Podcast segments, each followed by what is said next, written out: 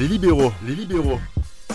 Le podcast qui revient sur le football de notre enfance. 1995-1996, une saison durant laquelle le football français semblait avoir atteint un niveau de plénitude assez impressionnant. Une saison charnière dans l'histoire de plusieurs clubs du championnat de France, parmi lesquels la Auxerre, le FC Nantes, les Girondins de Bordeaux ou encore le Paris Saint-Germain. Gilles Christ, on parle d'une saison à une époque où le football français était un grand football, une époque durant laquelle jouer dans le championnat de France, c'était jouer dans un très grand championnat européen. C'était un, effectivement, en tout cas, les performances européennes euh, de nos équipes, euh, notamment sur la saison 94-95, il faudra saluer. Euh, bon, je le ferai rarement dans, dans, dans, un épisode, par exemple, les performances du Paris Saint-Germain au cours de la saison 94-95, notamment, voilà, qui montrent là, là aussi la, la, bonne santé du football européen. On ne va pas revenir sur les demi-finales et finales qui ont été jouées les saisons précédentes, hein, que ce soit pour Monaco, pour Marseille. Euh, si, si, tu peux en parler parce que c'est ah, une époque. Ah oui, c'est une époque, effectivement. Auxerre aussi en, en 93 également, en plus de Marseille qui gagne la, la, première Ligue des Champions 93.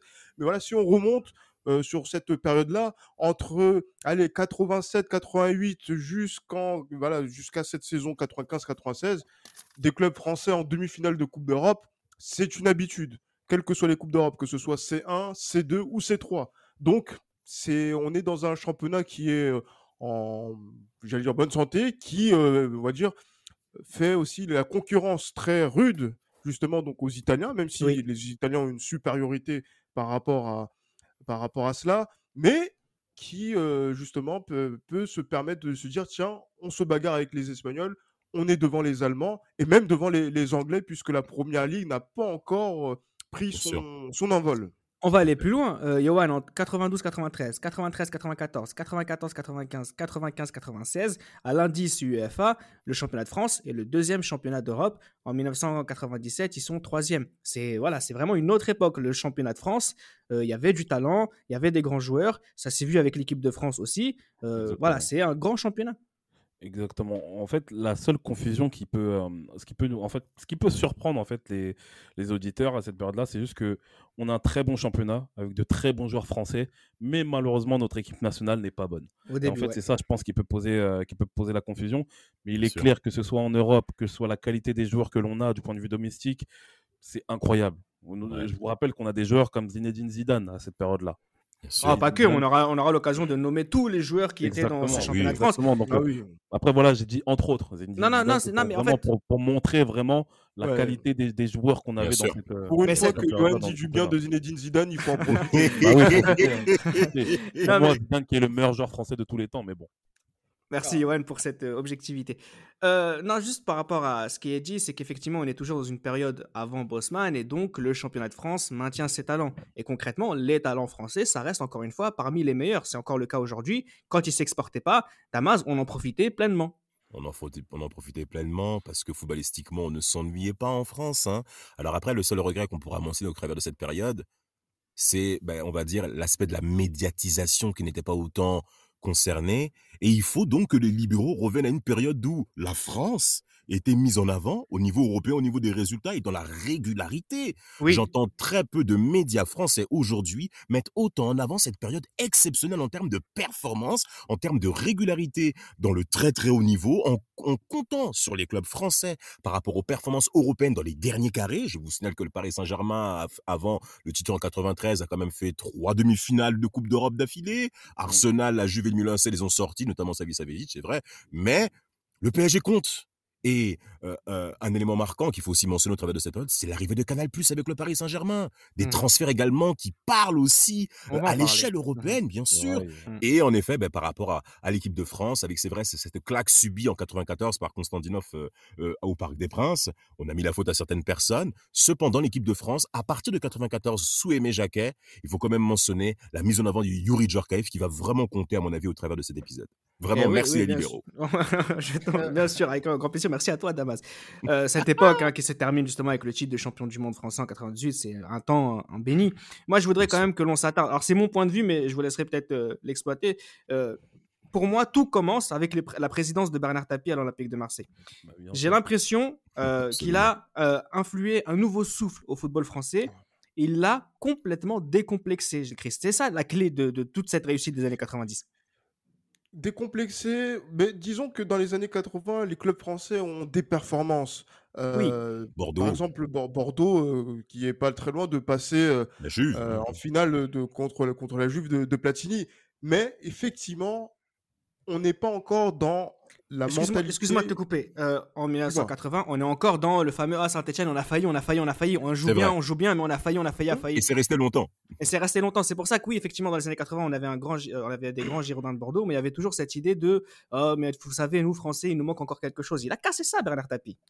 Il le... Mais bien sûr qu'il le casse. Pourquoi? Parce qu'il se dit que quand il vient à Marseille, c'est déjà pour reconquérir le championnat, mais après, derrière, pour avoir une une visée, puisqu'on va dire qu'il a essayé d'avoir une portée qui allait au-delà des frontières françaises, notamment par rapport à ses acquisitions en termes d'affaires, Adidas, etc.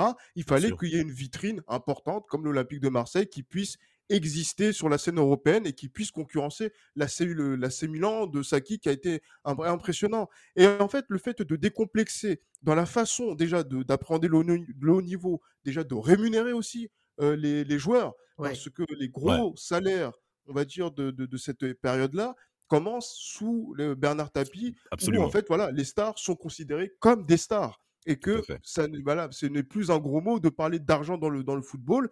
Et voilà, en utilisant les moyens qui sont utilisés à l'étranger en France, eh ben, on fait un, un, Olympique de Marseille qui est un étendard pour le football français, mais aussi les concurrents Paris Saint-Germain, comme disait Damas tout à l'heure, AS Monaco, euh, voilà, Lyon, qui arrivera après. Bordeaux, qui est sur la fin, mais Bordeaux qui était quand même un des, un des tout à fait. Du, Exactement. Et ça a compté, baise. exactement, même Auxerre, justement, qui a été aussi un poil à gratter pour cette ah de Marseille, qui allait se servir euh, voilà, donc pour voilà et, d'autres et d'autres joueurs également, Cantona aussi. Voilà, ça permet justement au football français de créer une certaine émulation autour de cette période. Et encore une fois, les, résultats viennent. Hein. voilà, Marseille, Marseille, voilà, donc, on parle de 90, 91, 92, 93, il y a eu les résultats. Après, derrière, quand Marseille s'éclipse sur la scène européenne, c'est Monaco 94, c'est le PSG aussi. C'est le PSG l'année d'après. Et en 96, on est encore dans cette concrétisation, en plus avec un très beau champion de France, qu'on a envie de voir sur la scène européenne, qui est le FC Nantes, et aussi le Paris Saint-Germain qui a, on va dire, assis sa, sa, domination dans les compétitions de coupe et qui euh, voit, par exemple, l'objectif de la Coupe des Coupes comme un objectif d'une Coupe d'Europe qui peut être gagnable. Absolument. Bah après, par rapport au, Paris Saint-Germain, il s'agissait surtout de sauver la deuxième partie de saison de l'exercice 95-96. On reviendra bien sur les détails.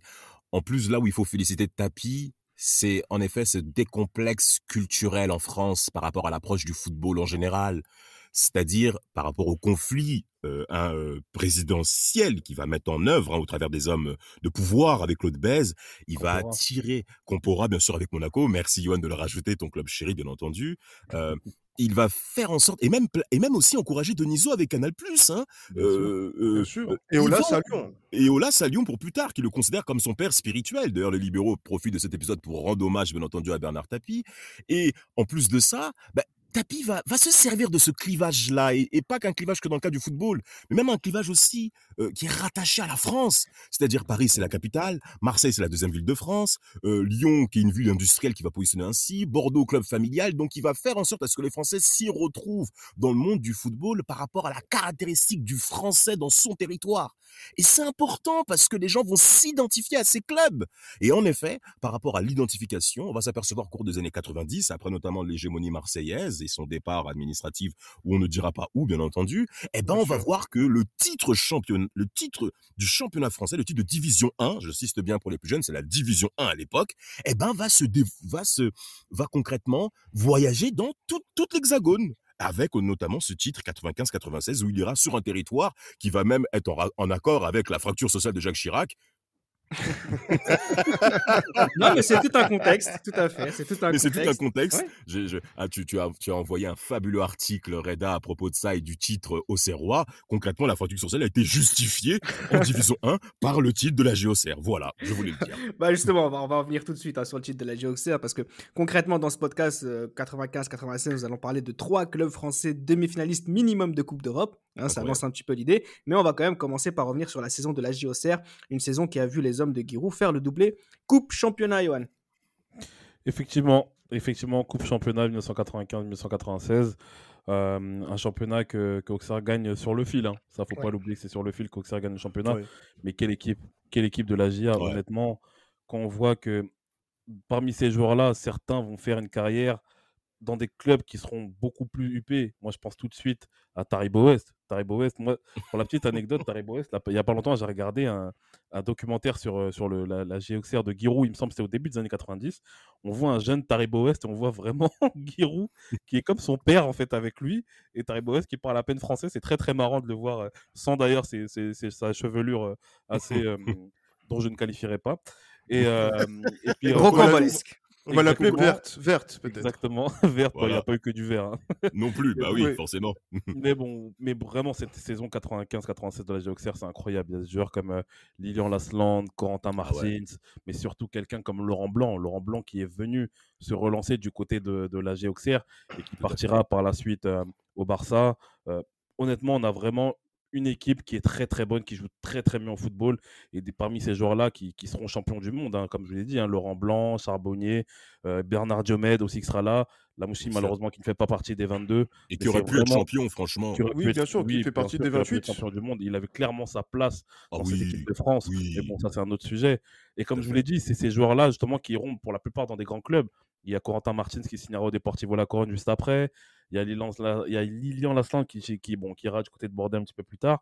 Euh, mais Laurent Blanc qui signe au FC Barcelone après euh, justement cette euh, Laurent Blanc qui signe à Barcelone. Oui, bah, bien sûr, bien sûr, Laurent Blanc qui ira du côté du Barça et Tariboez du côté de l'Inter Milan. Donc on a vraiment une équipe, on a vraiment une équipe qui est monstrueuse et voilà le, doublé coupe championnat. Bon, même si la coupe, on se doutait un petit peu hein, que c'était c'était Auxerre qui allait gagner cette coupe de France 95-96 face à face au Nîmes Olympique avec un excellent match notamment de Laurent Blanc.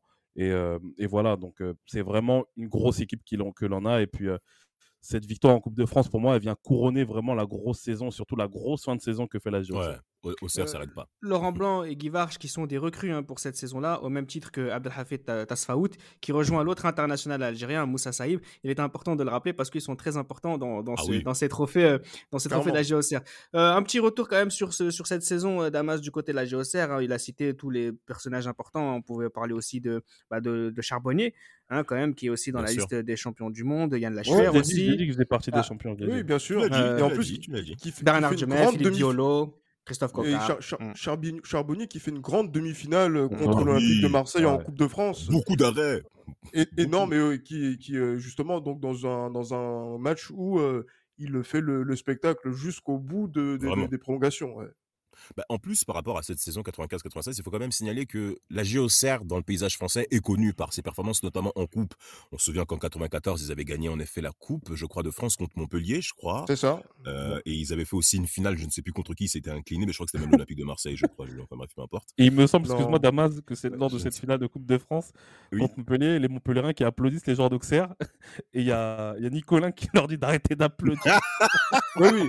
Il leur dit d'applaudir 5 secondes, et après, ouais, c'est terminé. Hop, ça suffit, voilà exactement, ça suffit. Et tout le monde obéit en plus, c'est pour dire à tel point. tout le monde se. Eh, c'est vraiment pour dire, très, très jeune auditeur, de la poigne autoritaire qu'avaient les présidents à l'époque, ainsi que les coachs, notamment comme Giroud. Et en parlant parce que c'est leur argent. Mais bien sûr que c'est leur argent, c'est tout, à fait, tout à fait compréhensible. Et ce sont eux qui les mettent et pas des fonds étrangers venus de je ne sais où.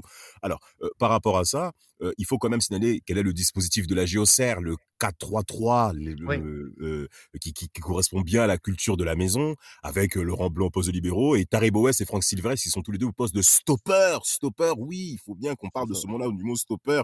Il y avait Alagoma à droite et je ne sais plus qui était à gauche, je crois que c'était un, un malgage, un nom de famille interminable comme très oui, souvent. Oui, je sais, oui, effectivement. Plus, euh, un des rares joueurs qui avait ému euh, Giroud. J'ai plus son, j'ai plus son, son nom, mais, euh, mais je sais pas s'il faisait partie de cet effectif-là. Euh, Rabat-Rivoni. Rabat-Rivoni, oui, effectivement. Parce qu'en fait, Giroud avait été ému, ému par, cette, par ce joueur-là, et notamment par sa famille, puisque, en fait, il avait expliqué dans une interview qu'il avait donnée sur, sur TV5 que voilà, ses parents avaient, avaient, fait des milliers de kilomètres pour, pour le voir jouer et il y avait voilà cette humilité qu'il avait eue tout au long de sa carrière. Et donc c'est vrai que mmh. Franck Rabarivoni, ça a été un, on va dire un, un des joueurs qui ont compté dans cette saison de la JOCR et dont on parle pas beaucoup puisque pas beaucoup hein mais il a été titulaire il a été présent hein, pour de cela et, et, surtout cette attaque à 3 qu'il faut quand même signaler Lilian Lasland qui est numéro 9 bien entendu connu bien entendu en Ligue 1 avec ses, sa spontanéité et son jeu de pas son jeu court exceptionnel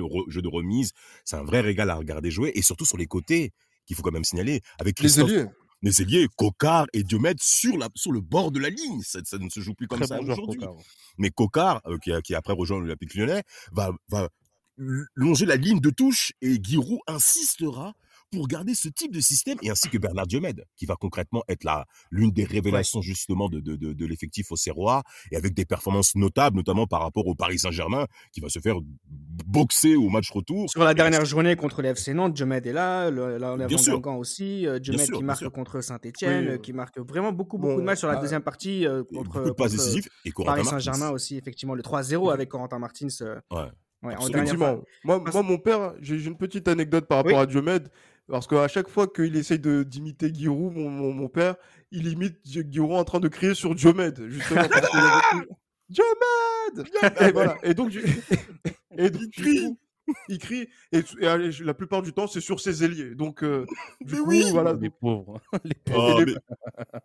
et, et, en plus euh, il faut il faut il faut fallait voir aussi à l'époque parce que Giroud il était euh, une star aussi sur le banc de touche parce qu'il avait aussi des, des envolées de colère qui étaient assez euh, impressionnante aussi. Exceptionnel. Ouais, bien sûr. Mais ouais, vous me faites chier là. mais, mais, mais c'est bien qu'on parle de Giroud parce qu'il représente justement ce, ce, terroir français. On est ah oui, c'est le terroir français qui a gagné. Bien sûr, et ça change avec le côté frime du Paris Saint-Germain. Et ça correspond encore Et de l'Olympique de Marseille. Et de l'Olympique de Marseille qui est en Ligue 2. Ils sont en, ils sont en Ligue 2. Ah, oui, oui, dans, dans l'esprit des gens, dans l'esprit des gens. Bien sûr, dans l'esprit des gens, mais, mais c'est Paris Saint-Germain qui est mis en avant. Concrètement, moi j'ai pas peur de le dire, cette saison 95-96, c'est plus le Paris Saint-Germain qui a perdu le titre que Auxerre l'ait gagné. Bien sûr. Moi je suis désolé, j'ai beaucoup de charme pour Gérard, pour Gérard Depardieu qui s'est qui s'est débattu comme étant la mascotte de, de, de, la GIA pendant la fin de saison concrètement. Euh, euh, Gérard Bourgoin aussi, hein, qui, sera bien entendu présent. Mais le PSG a échoué lamentablement. Ah, et en première ligne, Luis Fernandez, Reda. Mais non, mais il y aura le chapitre Paris Saint-Germain, vous inquiétez pas. Là, ce que je voulais juste rappeler par rapport à, ce, à, ce, à, ce, championnat de la part d'Auxerre, c'est qu'à la cinquième journée, ils sont 17e du championnat. Donc ça a très mal ah commencé. et c'est vraiment sur la deuxième partie de saison, malgré le fait qu'ils aillent loin euh, en Coupe de France. Ils ont réussi à se maintenir très souvent euh, dans le top 3 jusqu'à finir justement sur cette dernière partie de saison avec le titre en Coupe de France et, euh, et la victoire en, championnat. et justement sur cette dernière partie de saison où justement il y a ces victoires contre le Paris Saint-Germain, contre, contre Bordeaux, etc. Et notamment contre l'Olympique de Marseille en demi-finale de la Coupe de France. On fera une petite parenthèse sur l'Olympique de Marseille qui à ce moment-là est en Division 2 et on aura l'occasion aussi d'en parler parce que c'est quand même assez intéressant. Euh, quelque chose à ajouter, Gilles Christ, peut-être sur cette saison de la GOCR, c'est offert sur un plateau, justement. Hein. Oui, c'est offert sur un plateau parce que euh, c'est dans les, dans les quatre dernières journées que euh, Auxerre prend la tête du, championnat au détriment d'un Paris Saint-Germain. Voilà, donc à partir de la 33e journée, justement, que le Auxerre prend la tête du championnat. Et, et pourquoi? Parce qu'effectivement, Damas le disait, c'est Paris qui perd le titre. Mais Paris perd le titre parce qu'il est euh, il a 7 points d'avance en novembre sur euh, ses concurrents directs. Tout à fait. Et ensuite, ensuite il, a, il a même 10 points d'avance sur, euh, sur, la GOCR en, décembre. Mais après, quand même, des défaites, trois, trois défaites de suite contre Monaco, contre Montpellier, contre Strasbourg. Strasbourg. Non, oh, frère, c'est pas, pas possible. Et même, justement, le, le, le déplacement PSG-Auxerre qui marque une, une, une passation de pouvoir. le PSG est toujours leader à l'issue de ce match-là, même s'il y a le 3-0. Tout à fait. Mais le PSG est en train de, de, de, s'effondrer mmh. lamentablement, et peut-être qu'il est aussi focalisé sur la Coupe d'Europe. Euh, dont on va parler euh, tout à l'heure. Mais voilà, en fait, ce Paris Saint-Germain, en plus, il faut se dire une chose. Il a été, on va dire, ridiculisé par Nantes en 95, notamment sur le match du, titre qui a eu lieu au mois de, janvier, où Jafet Toram a été incroyable ce jour-là. Et en fait, le Paris Saint-Germain de 95-96, sur la première partie de saison, il a des ambitions qui sont énormes. Et je ne sais pas si les supporters parisiens s'en souviennent, cette équipe-là met 5-0 au championnat de France en titre à la sortie de l'été. 5-0, tous les attaquants marquent, des buts incroyables, en veux-tu, en voilà, Djorkaeff, euh, Nouma, etc. Nouma, euh, qui, fait le, qui fait le canari. Et qui fait le canari, justement, oui, en, dédicace à une supportrice qui l'aurait insulté. De incroyable. Comme d'habitude. Mais malheureusement habitué, effectivement, mais n'allons pas loin par rapport à, tout ça. continue, je t'en prie. Mais ce Paris Saint-Germain-là, sur la première partie de saison, même l'aura de Luis Hernandez, arrête, tu vas te rigoler. comment j'ai pu dire ça, moi aussi? Franchement, mais en même temps, mais en même temps les, insultes sont là, donc euh, c'est normal. Ah, les gens, ils varient pas forcément dans leurs insultes, hein, malheureusement. Ils sont Franchement, même, ils sont même plus originaux. C'est des disques rayés en plus. Oui, grave. Bah oui. Bah même encore aujourd'hui en 2021. Bien sûr. Non, non, c'est en, en plus, le mot sale, il y a tellement de synonymes, tu vois. C'est incroyable. Hein. C'est incroyable. incroyable. Moi, j'étais sur un, vraiment sur un Paris Saint-Germain qui, sur la fin d'année 95, on va parler on se dit qu'il est champion. Que je vous sens chaud.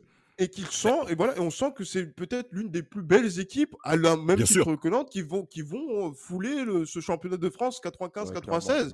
et l'année 96 est catastrophique, effectivement. Catastrophique. Mmh. il faut, on parlait de Nantes lors, de la saison 95. Été 95, qu'est-ce qui se passe? Patrice Loco quitte le FCNA pour rejoindre le Paris Saint-Germain. Yuri Djorkaeff quitte Monaco pour le Paris Saint-Germain. Le Paris Saint-Germain positionne clairement ses, ambitions, pour le titre 93 parce que en effet l'année 95 ils perdent le titre à leur tour puisqu'il avait gagné en 94 en effet et Luis Fernandez se, positionne, positionne clairement son club comme étant on est là pour le titre et également faire de très bonnes performances en Coupe d'Europe. Il faut quand même signaler que le PSG subit quand même une transition importante. Hein. Georges Weah part au Milan AC, David Ginola aussi quitte le Paris Saint-Germain, euh, euh, Ricardo également. Donc des hommes aussi de valeur quittent le Paris Saint-Germain pour les remplacer, pour avoir un nouvel élan en termes de performance. Dani Valdés aussi donc vient au Paris Saint-Germain euh, en quittant Cagliari. Donc le, le PSG, plus que là, et Rai aussi, bien entendu, est présent. Comment oublier Rai, bien entendu, que tout supporter parisien doit connaître. Alors, le PSG va l'emporter à Nantes, un but à de la quatrième journée. C'est une victoire très importante pour le Paris Saint-Germain. Parce que quand on sait ce que Nantes a influé en termes de notoriété auprès de toute la France entière. Bah, Sur la saison d'avant, ouais. Oh, mais c'est incroyable. 32 matchs sans défaite et Coco Sodo va très mal le prendre. Donc, on reviendra aussi sur Nantes si vous le permettez. On va le faire. Et cette, et cette victoire 5-0 du Paris Saint-Germain, mais ils avaient, euh, contre Nantes en janvier, hein, Gilles, c'est au match retour qui gagne 5-0. Au match retour, effectivement, oui, avec au, Gilardi qui dit tous les attaquants ont marqué dans cette Tout, Exactement, exactement. Ils, battent aussi au CER 3-0. Auxerre ne touche pas le ballon pendant presque 20 minutes. Giroud dira, mais cette rencontre, c'est trop. Donc toute la France entière est à genoux devant le PSG. Mais qu'est-ce qui s'est passé? Le PSG de Bernard Lama, capitaine, Gauthier, Le Guen, Colter, Cobos, Bravo, Fournier, Guérin, Rai, et Deli Valdez, qu'on a tendance à oublier, qui est le meilleur buteur du Paris Saint-Germain sur cette saison-là. Une saison, euh, moi, il y a un moment qui est charnière sur cette saison du Paris Saint-Germain, et on va en parler tout de suite. Alors évidemment, c'est le titre européen. C'est pour ça aussi qu'on fait ce podcast-là. C'est parce que cette saison-là, le Paris Saint-Germain remporte un titre européen. Un titre européen euh, vous, avez vous avez parlé de Luis Fernandez et on a vu ses limites sur cette saison-là, notamment en championnat. Qu'est-ce qui s'est passé sur cette saison? Euh, La présidence a amené dans cet effectif un manager mental, Yannick Noah. C'est vrai. Hein oui, bien sûr. Et Yannick Noah, concrètement, c'est ce qui a permis, Johan, à cette équipe du Paris Saint-Germain de regagner un nouveau souffle et ça, ça, ça a joué jusqu'à la victoire finale contre, contre Vienne. Mais quel désaveu pour Luis Fernandez quel Absolument. désaveu. Absolument. Parce que Luis Fernandez, ce qu'il faut pas oublier, c'est quelqu'un qui a un caractère de merde, faut dire la vérité. Il a un caractère de merde. C'est quelqu'un Il est encore joueur dans son esprit. Exactement. C'est quelqu'un qui a un ego surdimensionné. Quelqu'un qui, sur un tennis ballon ou sur une opposition à l'entraînement, ne veut pas mettre fin à l'entraînement. Alors parce qu'il parce qu'il veut jouer, il n'est pas il dans veut gagner. C'est incroyable. C'est incroyable. Donc euh, Yannick Noah qui arrive en tant que, en tant que préparateur euh, mental de cette équipe-là. Et totalement, ça libère les joueurs. Ça libère les joueurs. Et, et moi, justement, j'ai toujours cette, j'ai toujours cette, cette, cette chanson que, que Yannick Noah a.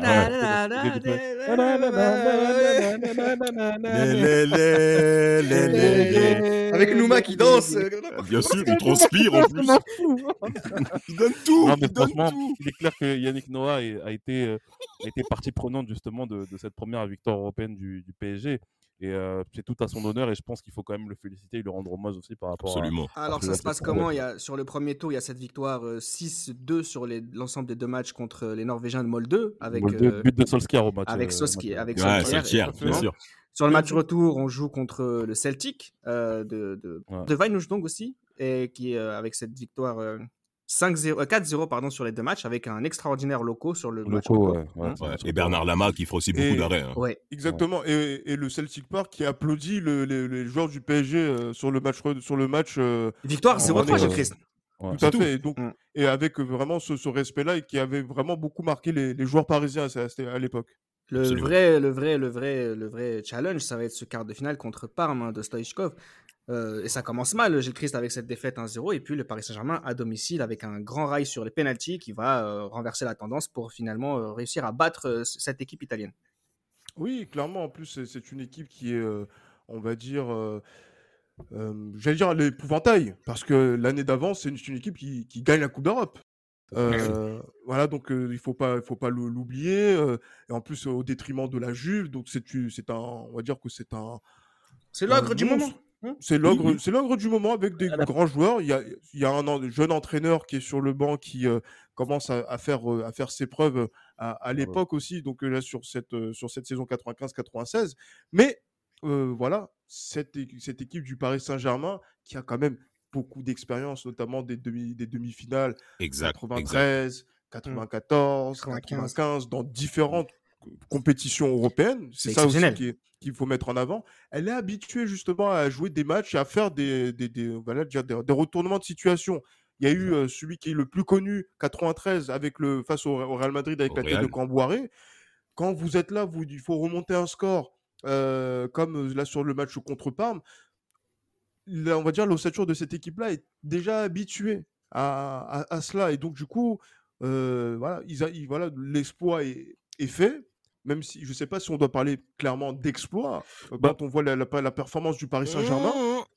Moi, je ne parlerai pas d'exploit parce que ce Parme-là n'est pas il, terrible. Hein. Il n'est pas terrible, mais il y a de ouais. la maîtrise du côté du Paris Saint-Germain, justement, par rapport à ça. Ouais. Il, il n'est pas terrible, je suis d'accord avec toi, Johan. Cependant, le fait que Parme a un tel passif en Coupe d'Europe. Oui, c'est ça, c'est ça. Oui, tu et, joues pas et, simplement et, contre des joueurs, tu joues contre ce qu'ils représentent. Un club, ouais, un club. Exactement. Et surtout, il faut bien entendu prendre en compte l'historique des clubs italiens tout début des années 90 où ils sont performants partout. Partout. Ils partout. gagnent toutes les Coupes d'Europe à des ils moments aussi. toutes les Coupes d'Europe. Donc, quand tu affrontes un Italien, que ce soit bien entendu en Coupe des Coupes pour le Paris Saint-Germain face à, euh, à, Parme. D'ailleurs, au match aller, euh, l'addition aurait pu être beaucoup plus corsée. Hein. Bernard Lama, encore une fois, fera de sacrées performances. Top 3 euh, des meilleurs vraiment... gardiens du monde sur cette, cette période. Ah, abs oh, absolument. Bah, absolument. le meilleur gardien du monde, même ah, mais, sur l'année 96. Le meilleur. Saison, cette année 95-96, Bernard Lama fera un exercice exceptionnel. Et moi, j'insiste là-dessus par rapport à Luis Fernandez, un petit tacle, c'est qu'il va entretenir un conflit avec Bernard Lama, Ok? Donc comme Bernard Lama a une telle aura dans l'effectif et qui sait s'exprimer, eh ben euh, Luis Hernandez va pas forcément bah, tenir compte par rapport à ça et donc fermer son clapet et donc placer la main numéro un par défaut. Mais bien sûr. Mais il faut en parler. Mais bien sûr, donc c'est difficile aussi d'évoluer dans ce genre de contexte pour les joueurs du PSG avec un coach aussi médiocre au niveau relationnel. Euh, et, et, et, cette performance face à Parme, si on se souvient bien au match retour, il y a une erreur de Bernard Lama, le ballon glisse sur ses mains. Donc c'était mmh. vraiment pas facile aussi pour lui au Parc des Princes. Et en effet, ce retournement de situation, ben, ça va aussi, encore une fois, décomplexer les Français de battre les Italiens. Parce que Paris élimine Parme. Et de l'autre côté, il y a Bordeaux aussi, en Coupe de l'UEFA, qui sort le oui. grand Milan AC. Ouais, ouais. Donc, il y, a tout ça aussi qui rentre en jeu. Et c'est là on se dit, c'est possible pour le Paris Cette saison est incroyable, d'où le sujet du podcast. La demi-finale ah, aussi oui, contre euh, Deportivo La Corogne, hein, avec cette victoire 1-0, 1-0 oh, sur l'ensemble des deux matchs avec Djorkaeff. Oh, Djorkaeff. Oh. Djorkaeff, quel joueur, quelle saison exceptionnelle de, de, de, de ce joueur. Hein. On se souvient que c'était le sujet de notre épisode numéro 1 de la saison 2. Attends, c'était incroyable avec. Euh, dans le Moi, c'est l'équilibre, l'équilibre en fait quand il tire. Non, mais c'est là, ouais. c'est incroyable. Le but qu'il met à, au Réassort, c'est. C'est tout, justement, c'est tout simplement incroyable. Garde la parole, Johan, juste pour revenir un peu sur cette finale contre le Rapid Vienne. Le Paris Saint-Germain a enfin son titre européen. Ouais, bon, après, bon, moi, je suis. Si j'étais euh, vraiment un suiveur de football à cette époque-là, je m'en foutrais un peu. Ouais. Parce que le PSG, j'ai jamais aimé le PSG, j'aimerais jamais le PSG. Mais c'est bien pour le football français que le PSG gagne cette coupe. Euh, Il y a Yanker, toi, tu l'aimes bien, toi, Yanker, non? Ouais, non, non. Cassane Yanker, euh, ouais, bon, ouais, c'est vrai que Cassane Yanker, c'était un joueur qui, qui, nous a marqué euh, dans notre jeunesse. Hein. Et il y avait Trifon Ivanov aussi, pour son âme. Mmh. Mais il est clair que oui, c'est bien pour le, pour le football français. Et le football français est content de voir qu'il y a un club, de, un club qui a, qui a sa Coupe d'Europe aussi dans, son, dans son palmarès. C'était Marseille en, en, 93 et c'est Paris en 96. Et c'est la frappe de Bruno Ngotti qui, qui est tout simplement monstrueuse. C'est incroyable. Y, avait... qui est...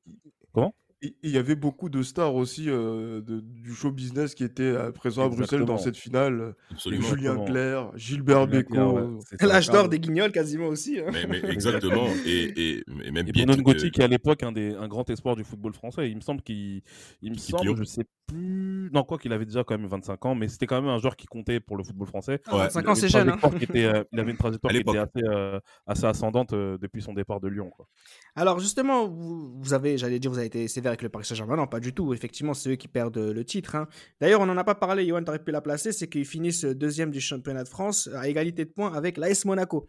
L'AS Monaco aussi, qui est exceptionnel euh, sur les années 90. Hein. Exactement, Monaco qui fait une très bonne fin de saison 95-96 euh, et qui marque aussi la, le, dire, la, passation de pouvoir entre Arsène Wenger et puis, et puis Doudou Tigana. Et alors justement, vous avez, vous avez, été sévère avec le Paris Saint-Germain. Il faudrait qu'on le soit aussi avec le FC Nantes qui est champion en titre et qui a du mal à assumer son statut, Gilles Christ, quand même sur cette saison.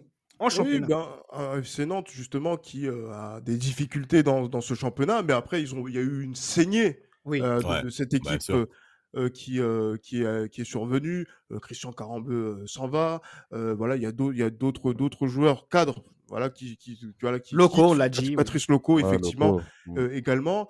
Euh, mais cette équipe euh, nantaise qui, bon, fait une saison, qui traverse cette saison 95-96, justement avec cette pancarte qu'ils avaient, donc de, de l'invincibilité, et qui la termine, ouais, voilà, dans le ventre de ce dans, le ventre bout de son championnat, même si c'est le premier tiers, mais qui termine à une septième place qui est décevante. Oui, oui. Voilà, c'est, voilà, donc je pense que c'est une saison qui a oublié, une saison qui a été une saison de transition, mais, mais parce qu'il y a un mais, parce que, encore une fois, le champion de France fait honneur à, son statut sur la scène européenne, puisque c'est une équipe qui va euh, passer des tours en Ligue des Champions et qui va se retrouver en demi-finale de, cette compétition face au futur euh, vainqueur qu'est la Juve.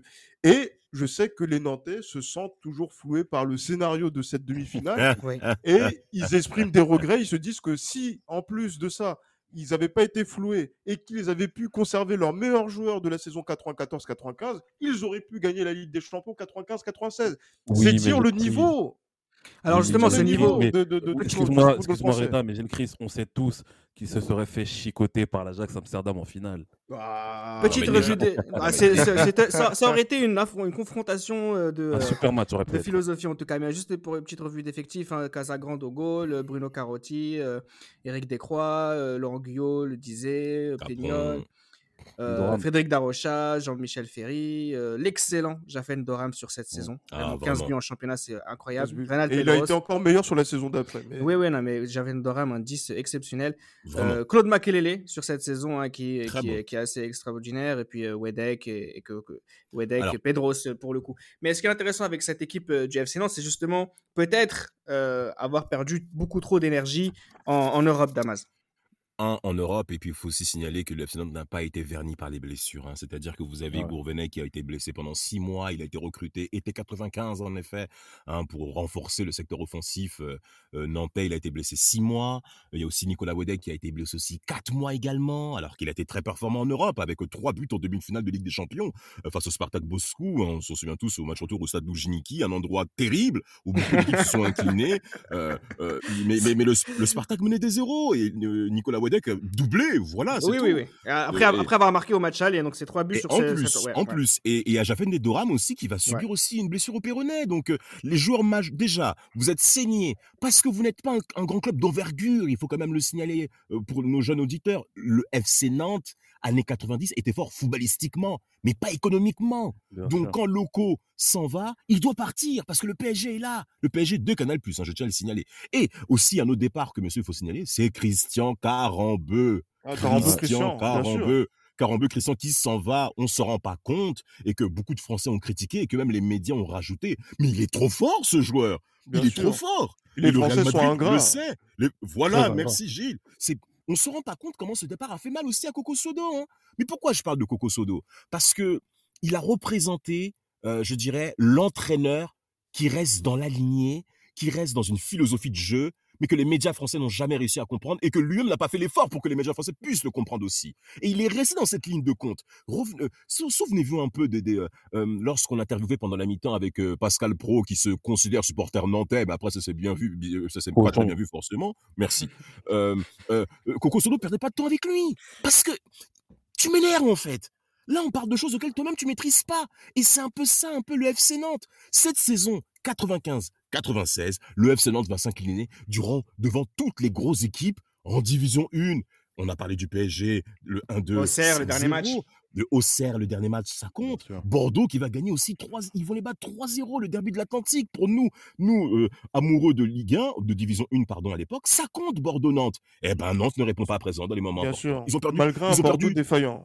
Bordeaux, on va en parler tout de suite après. Hein, catastrophique. On va parler de Bordeaux. Juste euh, pour rester un petit peu sur le match de la Juventus. Alors, il y a cette défaite 2-0 euh, hein, qui, est la défaite euh, face à un grand club, en fait. Justement, ce que Bernard Tapie a essayé d'influer au football français, c'est ce qui a fait perdre, c'est ce défaut qui a fait perdre le FC Nantes. On en disait à l'époque, la Juventus savait très bien recevoir les arbitres, notamment. Mais c'est le genre de signe que les grands clubs savent faire, en fait. C'est juste, ils ont perdu face à une institution, les coups de coude qui n'ont pas été sifflés, par exemple. également. Pas non, non, bien sûr. Et, puis ils ont fini à 10 aussi, ce FC Nantes. Hein, oui, Carotti, Carotti dehors. Et par contre, par contre, le match retour, alors la, la, messe avait été dite déjà, mais le match retour, la victoire 3-2 à domicile euh, de, de, du FC Nantes contre Turin, c'était voilà, c'était le FC Nantes qui disait entre guillemets au revoir aussi au très haut niveau. Ce FC Nantes qu'on a commencé à perdre à ce moment-là, mais c'était un au revoir magnifique en disant euh, voilà, c'était une façon de récompenser. Oui, c'était une façon de récompenser ce football à la Nantaise, Johan, qui est finalement mythique des années 90 et qui, qui a qui a failli renaître avec Denwex et puis qu'on n'a plus jamais revu. Bien sûr, ouais, clairement, bah, je pense que oui, c'est le, c'est le clap de fin, hein, ce, exactement. Ce, match à, ce match à, la Beaujoire. Et euh, comme on, comme on l'a dit, souvent, euh, on a ces, ces, clubs, ces joueurs français, quand ils arrivent en Italie, qui sont intraitables envers, euh, envers les clubs, euh, bah, envers les clubs soit contre qui ils ont déjà, où ils ont déjà fait une partie de leur carrière, comme De Sailly, comme Thuram en 99.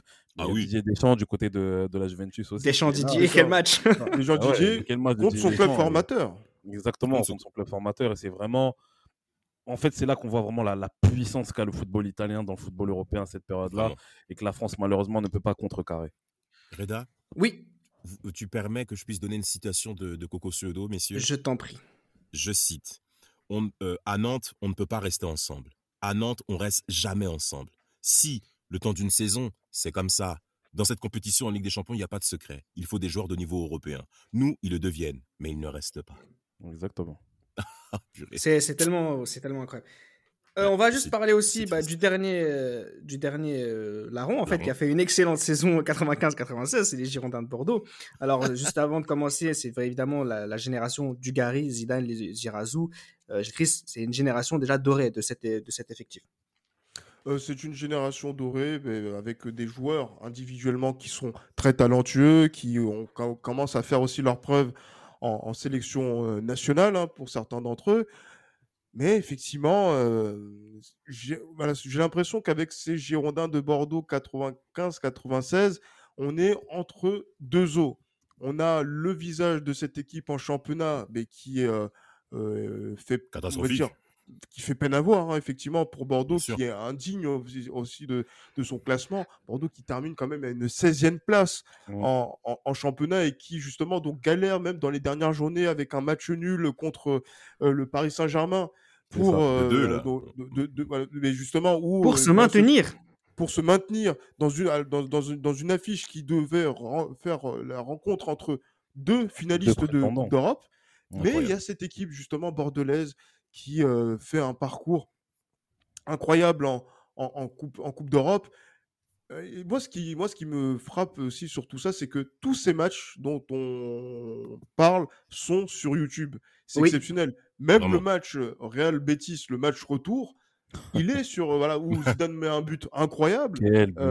voilà, il est il est sur YouTube. Donc du coup, en regardant donc ces, ces rencontres là, en regardant aussi la rencontre la plus mythique d'entre elles, qui est Bordeaux AC Milan euh, ou Bordeaux Milan AC puisqu'on on disait Milan AC jusqu'en 2003 euh, 3, le, le, 3-0 avec Platini au commentaire qui est très content parce que ah il est le Joventino. Ah ouais. Donc oui et en plus lui qui, sent, qui, qui espérait le 3-0 justement par rapport au match aller où euh, Bordeaux s'incline 2-0 avec un coup franc de Badjo exceptionnel voilà, il y a cette équipe là qui fait envie, qui fait, rêver, qui, se prend à être un des petits poussets de cette compétition et qui arrive jusqu'à la finale. Et malheureusement, quand on est dans une finale aller-retour et que tu joues une équipe allemande et que cette équipe allemande c'est le Bayern Munich, bon, voilà, c'est beaucoup plus compliqué et qu'on se dit peut-être sur un match ça aurait été peut-être différent. Mais quand on connaît la culture allemande, c'est c'est un peu compliqué de, de faire face. Voilà, de, de, rivaliser, de faire face et de rivaliser sur une finale comme celle-ci. Mais en tout cas, le parcours bordelais avec Garnot Rohr, effectivement, en tant qu'entraîneur. voilà, donc Zinedine Zidane à la baguette, avec des joueurs Richard Wittke. Didier Tolo, Didier Tolo qui a marqué le premier but contre euh, le, le Milan. Anthony euh, Bancarel et tout. Bancarel, etc. Donc tous ces joueurs-là donc, euh, ont, ont, leur petite part d'histoire dans cette saison 95-96, dans la grande histoire du football français en, Coupe d'Europe. Et c'est vraiment, ouais, c'était vraiment, c'est vraiment une belle histoire et ça continue, c'est dans la continuité de ce qui est en train de se passer sur cette saison-là. Alors juste une petite anecdote, enfin c'est pas une anecdote, mais une petite information qui est assez extraordinaire, c'est que les Girondins de Bordeaux, tu le rappelais Gilles Christ, ont joué le maintien, euh, ils finissent à 4 points du premier relégable. Ce club-là, il y a un joueur Zinedine Zidane qui a été élu meilleur joueur du championnat de France. Ça, me dépasse. Ça, me dépasse. Oui, oui. Moi, je pense que c'était pour, pour, euh, j'allais dire, euh, récompenser son parcours en, en Coupe d'Europe. Euh, mais, mais après, voilà, mais après, Zinedine Zidane, meilleur joueur, je sais, je sais pas comment c'est ressorti. Mais c'est pas normal. non, merci. Non, mais tu peux être dans une équipe flinguée et être incroyable quand même. Non, non, non ça n'a pas été le cas. Il y a, non, mais il y a des choses défaites, qui peuvent Oui, oui, non, mais c'est énorme. 18 dans ce cas-là, dans ce cas-là, en 2002, c'est Darcheville qui doit avoir le titre de meilleur joueur. Ah, pas. non, mais, voilà. mais et ça justifie Drogba. Ça justifie Drogba en 2004 aussi. C'est une information que je voulais préciser à nos auditeurs. Autre information, c'est Sonia Anderson qui finit meilleur buteur de cette saison avec 21 buts. Euh, saison extraordinaire de Christophe Dugarry, Johan. Ouais, franchement, Christophe Dugarry qui. Bah, ce qui est intéressant, c'est que Christophe Dugarry, il se, il se révèle au moment où il faut, en fait. c'est ça. Et puis, pour, ceux, pour les auditeurs justement qui, qui, qui, ne connaissent pas grand-chose au football, sachez que Christophe Dugarry, c'était un très bon footballeur, un très bon joueur de football.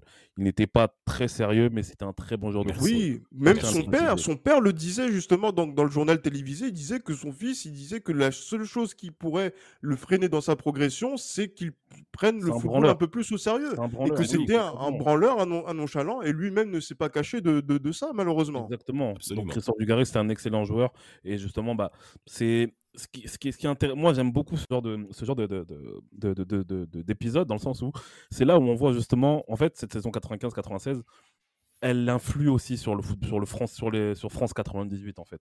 C'est cette saison là en fait qui est le point de départ du fait que la plupart des joueurs qui ont brillé dans cette période-là, la plupart des joueurs français qui ont brillé dans cette période-là, se retrouvent dans des clubs beaucoup plus huppés et qui, et qui développent en fait leur manière à, appréhender le football. Et ça, c'est incroyable. Et Christophe Dugarry, justement, il dérogera pas la règle, où il sera l'un des seuls joueurs qui renaîtra, enfin qui, qui émergera justement du côté de Milan AC la saison d'après. Mais pour revenir à ta question, Dugarry fait une très bonne saison 95-96. Alors les clubs se l'arrachent, hein. la Juventus le voulait, c'est Michel sous les conseils de Michel Platini, il, il, leur a dit de prendre plutôt Zinedine Zidane. Euh, le Milan AC qui à ce moment-là, quand elle récupère Christophe Dugarry, a fait un excellent transfert aussi, euh, en partant du principe que c'est sur cette saison-là que ils ont jugé de son talent, comme Lizarazo qui va partir en Espagne. son but, son but, contre le Milan. son doublé du coup aussi. Doublé. Les hommes du match hein, sur la victoire 3-0 et bien Lizarazo qui part en Espagne avant de rejoindre le Bayern juste après, qui lui aussi va partir pour jouer une, carrière exceptionnel. Excuse-moi, euh, excuse-moi, de te couper. Ce qu'il faut pas oublier, c'est que dans cette coupe, euh, dans cette coupe de l'UEFA, il y a la coupe Intertoto justement qui, euh, qui il démarre de là-bas. De l'UEFA, et ce qu'il faut savoir, c'est que les deux, on va dire, parce qu'à l'époque c'était des demi-finales, les deux demi-finalistes, les deux vainqueurs des demi-finales sont Strasbourg et Bordeaux. ça vous place, euh, ça vous place une. Euh, effectivement, on gagne également la, la, C4. Voilà. Exactement. Et, Bordeaux, si je peux me permettre de rajouter un point euh, par rapport à cette équipe girondine qui avait vécu quand même une année assez difficile avec le Monsieur Mousselim qui a été viré février 96 par Alain Flelou, président. Gernot Rohr va ensuite prendre bah, le, les rênes de l'équipe. ce qui est intéressant, c'est que Bordeaux quand vous regardez les matchs qui étaient diffusés sur Canal Plus à l'époque, notamment cette confrontation en quart de finale, ils ont des temps de folie où sur 10 ou 20 minutes, ils vont vous faire une animation offensive qui peuvent, qui peuvent dérouter toute défense, qui peuvent déstabiliser toute défense. Et Bordeaux contre le Milan AC, ils ont, ils ont atteint un niveau de paroxysme, on va dire, un niveau de d'excellence, si je peux me dire ça comme ça, ou même Zidane nous a impressionnés, ou même, bah, comme on l'a dit par rapport à Dugarry, euh, Yankarel aussi qui était assez Richard rapide. aussi. Richard, et Richard numéro 10 en plus, qui portait numéro 10 en plus euh, côté bordelais. Mais concrètement, ce qui a grandement dérogé au cours de cette saison, c'est qu'il n'y avait pas de continuité. Et lors de cette finale face au Bayern Munich, cette finale, il faut quand même mentionner, où Jürgen Klinsmann va être meilleur buteur de cette Coupe UEFA avec 15 buts. 15 buts marqués, 15, vous vous rendez compte? 15 Mais, mais, c'est fou! 15 buts! Et, et, et ce Bordeaux-là va quand même être, va quand même bien jouer, va quand même être performant dans, dans sa même lignée mais c'était trop élevé pour eux et ils vont se avec les Zidane et Dugarry sont suspendus. Suspendus, exactement, exactement. Donc, Où est l'Olympique de Marseille, monsieur, à ce moment-là? Vas-y. Non, non, je dis pas ça pour vanner. Hein, non, mais il, est en, deuxième division, mais il est en deuxième division parce qu'il est contraint de rester en deuxième division puisque c'est le champion 94-95. Hein, et de, et euh, justement, de, de cette, euh, de cette histoire-là. Pour des raisons économiques. Oui, bon, ça, c'est les raisons officielles, effectivement. Moi, je ne démords pas, encore une fois. Je n'ai jamais vu un club qui a payé pour un match de foot sur trois ou quatre saisons. Mais bon, après, voilà, je referme la, parenthèse parce que sinon, on va être, on va être taxé de Marseille, de, voilà, donc de Marseillais ou de, de, de, de marseillannisme forcené. Mais voilà, cet, Olympique de Marseille 95-96 repart en deuxième division. Euh, voilà, ils ont vendu Fabien Barthez notamment, mais elle a toujours une équipe avec des, soldats qui sont, qui sont là, de joueurs comme euh, Ferreri, qui sont là encore dans, dans, cette équipe, euh, les Marcel Dib qui fait sa dernière saison à l'Olympique de, de Marseille, qui a fait deux saisons. Qui marque 30 buts, hein, si je dis pas de Jérôme, Jérôme Alonso, également, qui, qui, est présent. Ah bah, il ne faut, pas oublier, j'insiste vraiment sur Jérôme Alonso, il ne faut pas qu'il oublie cette partie de, de son passé. Bien sûr. Il était 100% marseillais. Voilà, pas son passé, c'est l'homme qui fait l'homme. Exactement. Ah, ah, ah, mais il fait trop le mec Paris Saint-Germain ou Max et tout. Oh, monsieur, ça va, Pour Cascarino, c'est 31 buts en 95 et 30 buts en, 96 de, championnat. Euh, voilà, cette équipe d'Olympique de Marseille qui est demi-finaliste. non, qui n'est pas championne. Cette équipe qui est demi-finaliste de la Coupe de France euh, également. Donc, euh, grosse saison de son côté. on va juste par, finir ce podcast avec peut-être l'Euro 96, toujours pour pour parler un petit peu de cette saison, ça rejoint un petit peu ce que disait Johan tout à l'heure, c'est qu'on a façonné, cette saison a façonné les joueurs qui vont faire gagner l'équipe de France par la suite, ils vont tous partir à l'étranger, mais l'Euro 96, c'est aussi cette première pierre à l'édifice de la victoire de 98 et 2000, euh, Johan. Ouais, clairement, clairement. C'est l'Euro 96, ça sert vraiment de base, comme on l'a vu euh, lors de l'épisode que l'on a fait sur euh, l'Euro 96. Pour l'équipe de France, c'est vraiment la base solide en fait.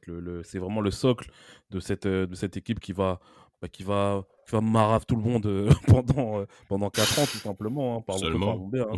C'est vraiment, c'est vraiment le cas et vraiment, ce, en fait, moi honnêtement, je vais vous dire la vérité, j'aurais bien aimé être pleinement conscient ouais. de, dans cette ah période-là du football français parce que Bien sûr. avec la bouillie qu'on voit aujourd'hui, bah, nous, nous, on a été, nous, on a été pleinement conscients au début des années 2000 et c'était très, très difficile. Hein. Exactement, on a été pleinement conscients au début des années, 2000, comme tu dis.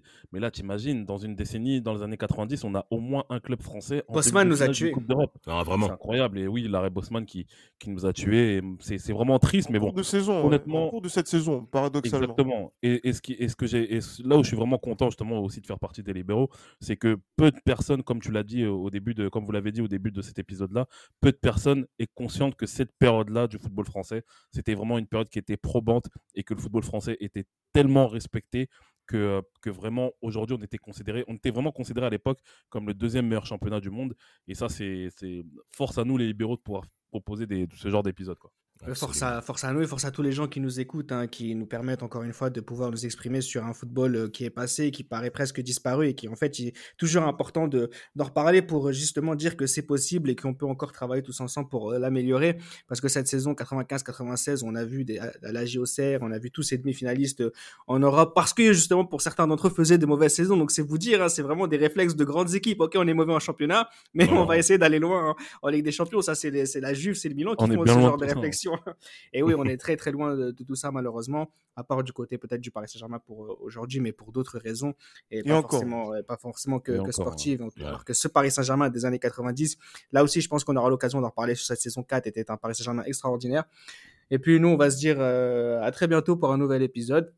Replongez-vous dans les matchs de ces équipes de France à la saison 95-96 aujourd'hui. Vous avez tous les moyens pour y parvenir. Footballia, YouTube, Dailymotion, allez-y, régalez-vous. Et gratuitement. Hein, et, gratuitement, gratuitement, messieurs et, mesdames qui nous, qui nous écoutent. Euh, voilà, régalez-vous, vous n'allez pas le regretter. C'est du très très beau football et finalement, les grands matchs n'ont pas de date limite. À très bientôt. C'était Les Libéraux, un podcast produit par Sport Content.